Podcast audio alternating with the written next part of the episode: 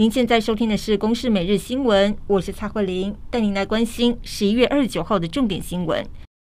国内新冠病毒疫情本土病例持续加零，不过今天有新增八例的境外移入个案，其中有五例是突破性感染。由于新冠变种病毒 Omicron 引起了全球警戒，疫情指挥中心则宣布，明天起国内维持二级警戒到十二月十三号，并且新增包括马拉维、莫桑比克、埃及和奈及利亚等四国列为重点高风险国家。为了防堵新冠病毒变异株，许多国家都加快第三季的接种脚步。而卫福部传染病防疫咨询会召开专家会议之后，也达成共识，建议已经完成两剂新冠疫苗接种的六十五岁以上长者、长照机构住民和工作人员，还有医护人员等等，应该在第二季接种六个月之后追加接种第三季的疫苗。其他满十八岁以上的民众，则可以依意愿以及医师评估来做决定。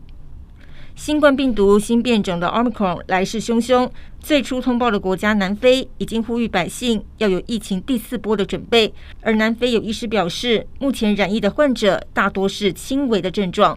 而在荷兰，则是有通报从南非来的班机筛出了十三例的 Omicron 病例。另外呢，全球第一个宣布禁止外国旅客入境的以色列，是从二十八号傍晚开始实施。日本则是预计从三十号开始禁止外国访客入境。国防部二十八号公布，中共再度以二十七架次的战机扰台，其中出现了一架罕见的空中加油机进入我国防空识别区。国防部长邱国正表示，中共正对我方进行消耗战，国军会有应对的措施。而二十九号上午，空军新一代的高级教练机“永鹰号”从台中清泉岗机场起飞，降落台东志航基地，正式交机。不过，中共军机又再度被记录到多次扰台。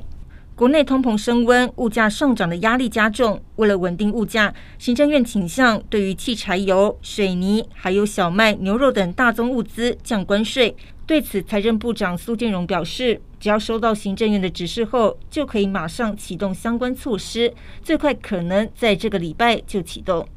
根据高工局统计，今年一月到十月份，光是施工车和缓撞车被撞的意外就七十件，其中值得注意的是，有三十一件肇事车辆都是装有驾驶辅助系统，而且大多是两年之内的新车。高工局就呼吁，台湾目前市面上的驾驶辅助系统遇到六大状况还无法精确预测，驾驶人需要留意，不要把手离开方向盘。以上由公视新闻制作，谢谢您的收听。